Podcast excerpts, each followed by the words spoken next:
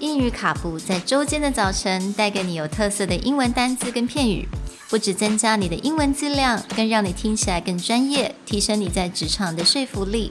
英语卡布早晨一杯知识加倍，English cappuccino, your morning cup of knowledge. Good morning, everyone, Good morning. and welcome back to English Cappuccino. Today's word excess. Excess is a noun, meaning an amount that is more than acceptable, expected, or reasonable. 那今天的单字 excess，也就是一样是过量跟过多的，但是它又有点是过分的或者是过度的意思。 One of the main differentiations between excess and surplus, the word that we covered yesterday, is that idea of more than acceptable or more than reasonable. Surplus often happens when you produce, say, too much. Yeah. A lot of manufacturers or factories will create a surplus on purpose. Like a client orders 100 pieces, they'll actually make 120 pieces as a backup. This is mm-hmm. pretty standard. But when it comes to describing excess, we're thinking like this is more than reasonable. So, for example, if you went into a insanely fancy restaurant or hotel and the toilets, which this is exists in the world, is made of gold, that is excess. This is more than reasonable. Like there's fancy and then there's excessively fancy. Right, so 没有人真的需要一个黄金的马桶嘛 ？Right, it's not gonna make my butt feels much better. I don't. Maybe it does. I've never used one.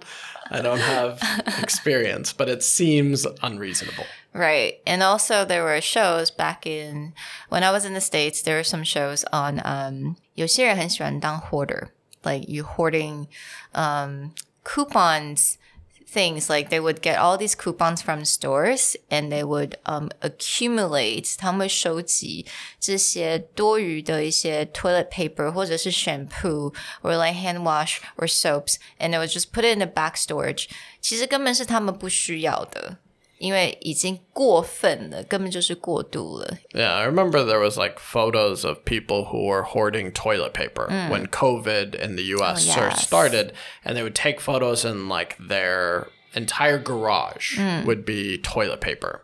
And then someone would do a calculation that'd be like, okay, based on the number of bags, how many toilet paper rolls there are, that person had like 15 years worth of toilet paper. Like, no matter what shortage you think exists in the world, you don't need 15 years pre prepared toilet paper. Yeah, that's definitely very excessive. Yes. So, you know, we'll also say that if someone is living a life of excess, hmm. that means that the way that they spend money is hmm. just like way too far. Hmm.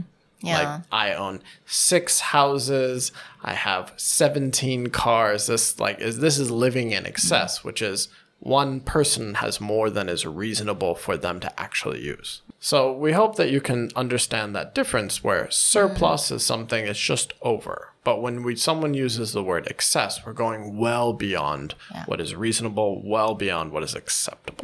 所以这两个字它的程度是差蛮多的。Surplus 只是 单纯的就是比较多有过剩的东西，OK？那如果是 excess，那真的是过分了，你已经完全是过度了。So 两个的 level 是差蛮多的。 Join us tomorrow for our last word describing surplus. Talk to you soon. Bye. Bye.